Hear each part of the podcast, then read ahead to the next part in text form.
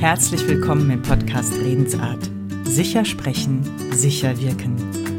Heute soll es um den souveränen Umgang mit für dich in deinem Erleben schwierigen Menschen gehen. Ich bin durch eine Kundin dadurch inspiriert worden, mir nochmal zu dem Thema Gedanken zu machen und gebe ganz ehrlich zu, ich habe da auch die Weisheit nicht mit Löffeln gefressen und ich setze auch nicht immer alles 100% um, was ich erzähle, doch ich bin stets bemüht, den Großteil umzusetzen tatsächlich und alles, was ich dir jetzt sage, praktiziere ich tatsächlich auch selbst und ähm, mache damit gute Erfahrungen und vielleicht hilft dir der ein oder andere Impuls. Also wie kannst du jetzt souverän mit schwierigen Menschen umgehen? Ich habe das jetzt mal in drei grobe Kategorien eingeteilt. Die erste ist deine innere Einstellung, die zweite ist die inhaltliche Gesprächsvorbereitung und die dritte ist tatsächlich Körper, Atmung, Stimme, Sprechen und Sprache. Wir beginnen mit der inneren Einstellung. Und zwar finde ich es hier ganz wichtig, sich bewusst zu sein, dass jeder und jede mit einer eigenen Brille auf die Welt guckt. Wir haben alle unterschiedliche Erlebniswelten. Und wenn ich jetzt mit einem schwierigen Menschen oder aus, in meiner Wahrnehmung schwierigen Menschen umgehe, ist er auch nicht objektiv schwierig, sondern ich erlebe diesen Menschen als schwierig. Und es geht im Gespräch nicht darum, Recht zu haben, sondern es geht im Gespräch für mich, zumindest ist das so, darum, den anderen zu verstehen. Und es gibt einen wunderschönen Satz, den habe ich vom Schulz von Thun gehört, vom Friedemann Schulz von Thun. Verstehen heißt nicht zustimmen. Verstehen heißt nicht zustimmen. Den finde ich grandios, den Satz, weil tatsächlich bin ich häufig oder in den meisten Gesprächen sehr bemüht, den anderen Menschen zu verstehen. Es ist, finde ich, sehr hilfreich, einen Perspektivwechsel vorzunehmen, mal versuchen, durch die andere Brille zu schauen. Und auch wenn ich was wirklich verstehen kann, heißt es nicht gleichzeitig, dass ich dem komplett zustimme. Und das, finde ich, schafft schon mal eine andere Gesprächsstimmung. Dann finde ich sehr, sehr wichtig, auch ähm, sich wertschätzend mit Respekt zu begegnen. Und wenn der andere am Erzählen ist, wirklich auch zuzuhören, um ihn eben zu verstehen. Also nicht schon dieses, äh, ja, ja, ja, aber ich sehe es so und so, ja, ne, sondern tatsächlich, aha, mh, bis dahin habe ich es verstanden, erklär mir dies nochmal, aha, jetzt habe ich es ganz verstanden, okay, habe ich verstanden und aus meiner Sicht ist das so und so. Auch an der Stelle ganz wichtig, das schneidet sich jetzt ein bisschen hier mit Sprache, was ich eigentlich erst zum Schluss erzählen möchte, aber das passt jetzt so schön. Kein Aber. Ah, ich verstehe dich, mhm, aber es ist ja so und so für mich.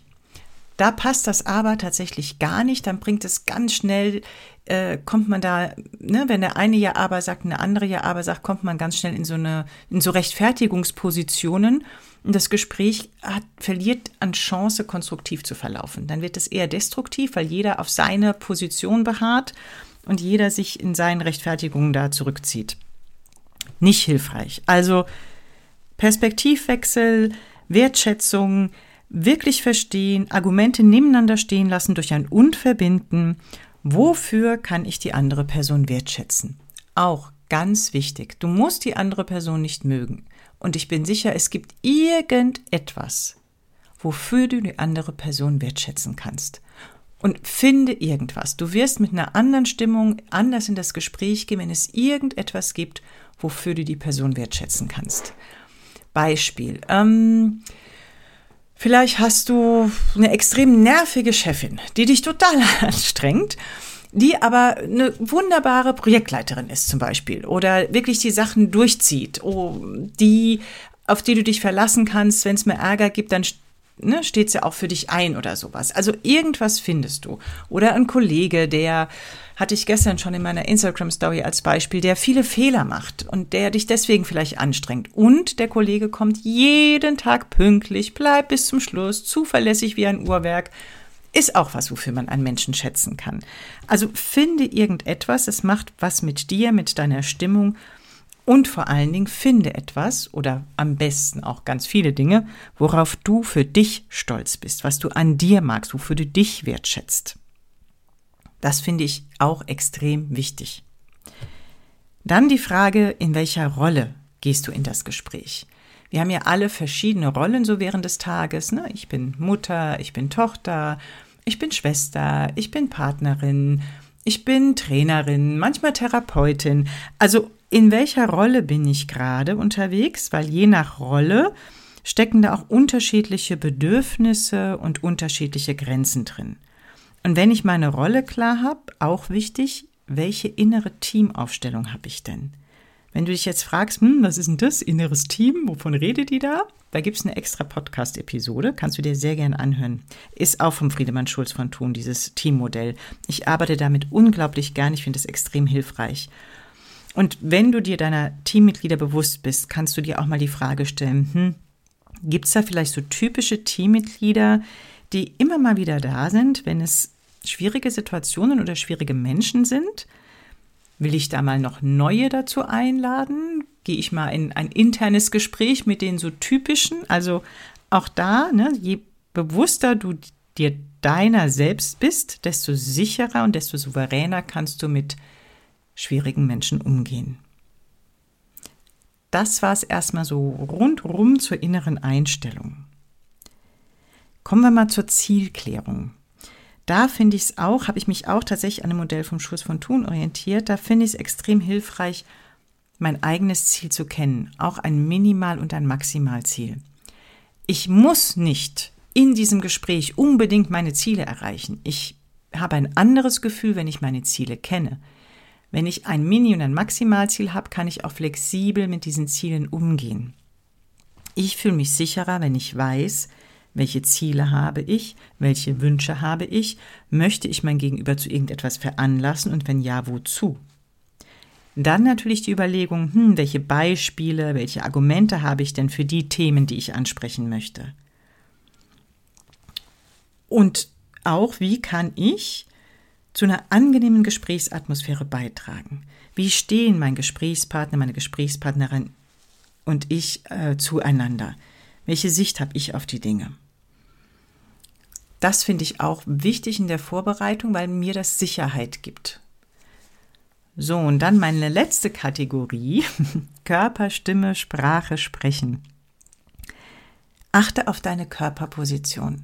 Nimm Raum ein es ist tatsächlich ein Unterschied, wo dieses Gespräch stattfindet. Ne? Wenn du jetzt zu deinem Chef, deiner Chefin ins Büro gehst, bist du ja quasi Gast, dann nimmst du selbstverständlich nicht so viel Raum ein wie dein Chef oder deine Chefin. Wenn es aber in ein, deinem Büro ist, kannst du schon ein bisschen mehr Raum einnehmen. Dann kommt natürlich wieder dazu, ne, spricht deine Chefin mit dir oder spricht ein Mitarbeiter mit dir. Sei dir deiner Körpersprache bewusst. Sei dir bewusst, wie deine Körperspannung ist. Die sollte nicht zu angespannt sein, auch wenn das Gespräch schwierig wird. Achte auf eine gute Nutzspannung. Wenn du nämlich sehr angespannt bist, rutscht die Atmung nach oben. Dann hast du wieder weniger Luft zur Verfügung. Die Stimme rutscht vielleicht ein bisschen nach oben. Das ist alles eher ungünstig. Deswegen achte auf eine gute Nutzspannung, auf einen guten Blickkontakt zu deinem Gegenüber auf deinen eigenen Raum. Und wenn du merkst wirklich, es wird ganz angespannt, dann achte auch darauf auszuatmen, damit du nicht ne, in so eine Hochatmung kommst und die Luft ganz viel anhältst, sondern pff, atme auch immer mal wieder dann bewusst aus. Nur dann kannst du nämlich auch in deiner eigenen Sprechstimme Mittellage sprechen und auch das ist wichtig. Wenn du souverän wirken willst, ist es unabdingbar, dass du in deiner mittleren Sprechstimmlage bleibst und nicht, wenn es emotional anstrengend wird, das Gespräch irgendwie dann so ein bisschen nach oben rutscht und dann nur noch da oben redest und so ein bisschen gehetzt und, ah, und ja, oder die Zähne am besten Fall noch ein bisschen zusammenbeißt und anfängst so ein bisschen zu nuscheln und alles un, unsouverän. Also deswegen wichtig, ausatmen, beachten, eigene Sprechstimmlage beachten und auch auf Punkt zu sprechen. Sprich, wenn du ein Argument vorbringst, solltest du auch am Ende deine Stimme absenken. Dann ist da nämlich ein Punkt. Wenn du das nicht machst und mit der Stimme nach oben gehst, hört sich das an wie eine Frage. Und dann kann es sein, dass es nicht ganz so wirkungsvoll ist, wie du dir das wünschst. Zu dem Aber habe ich schon was gesagt, eher das eine Argument stehen lassen und deines nebendran stellen. Nein sagen, wenn du Nein meinst, finde ich auch extrem wichtig. Und Pausen zulassen. Lass Sprechpausen zu. Auch in schwierigen Gesprächen kann Schweigen extrem magisch sein. Natürlich nicht zu lange, und das wirst du schon gut im Gefühl haben. Was noch wichtig für mich ist, sind ähm, das Weglassen von so Verallgemeinerungen. Da tappe ich manchmal tatsächlich noch in die Falle. Das passiert mir doch mal, dass ich das Wort muss und immer und nie verwende.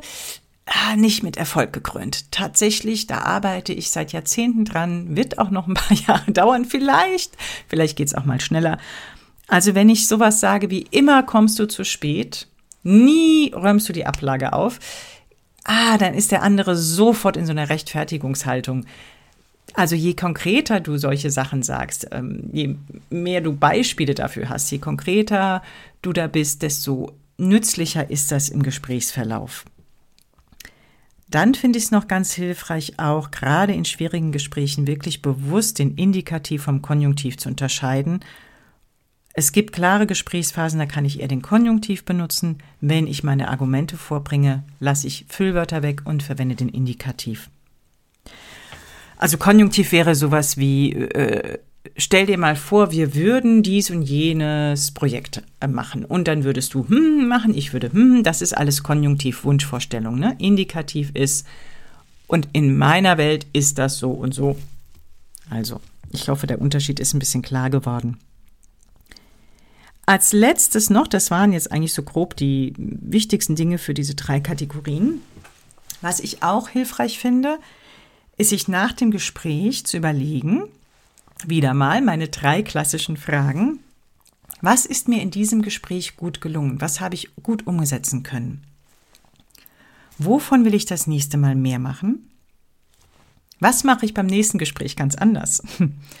Und nach dem Gespräch ist ja vor dem Gespräch, liest dir diese Sachen auch gerne durch vor deinem nächsten Gespräch.